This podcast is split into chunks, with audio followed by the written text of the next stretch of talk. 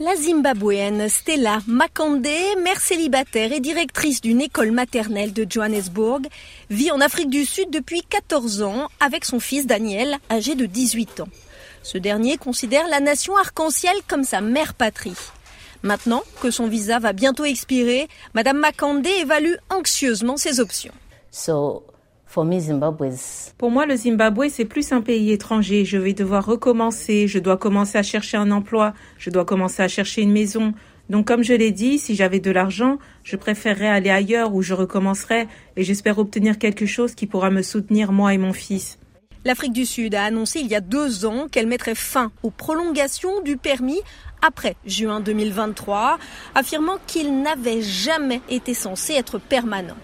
La migration est une question de plus en plus délicate en Afrique du Sud, qui a connu l'an dernier un chômage record de plus de 35%, alimenté par la pandémie de Covid et des coupures de courant sans fin.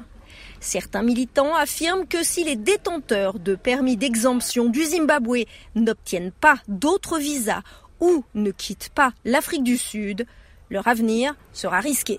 Nicolas Nakbuto Mabena est directeur exécutif du groupe d'aide Forum de la diaspora africaine. Uh, Ce qui est très clair, c'est que le 30 juin 2023, s'il n'y a pas de changement d'avis de la part du gouvernement, les gens seront sans papier.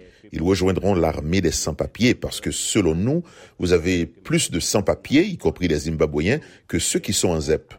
Plusieurs groupes de la société civile ont lancé des contestations judiciaires contre la fin des permis zimbabwéens par l'Afrique du Sud. L'avocat Simba Chitando représente l'association des détenteurs de permis d'exemption du Zimbabwe. Il est manifestement déraisonnable de demander à 180 000 personnes de se lever et partir après 13 ans ou 14 ans de séjour légal dans un pays. C'est scandaleusement déraisonnable.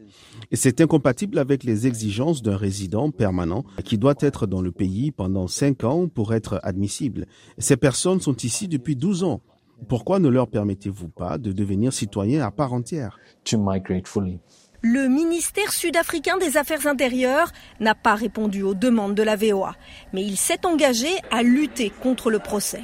Pendant ce temps, Stella Makande a demandé il y a quatre mois un visa de travail, mais n'a pas encore eu de réponse. Son fils Daniel espère aller à l'université en France, mais dit que l'Afrique du Sud sera toujours sa maison, même s'ils sont obligés de partir.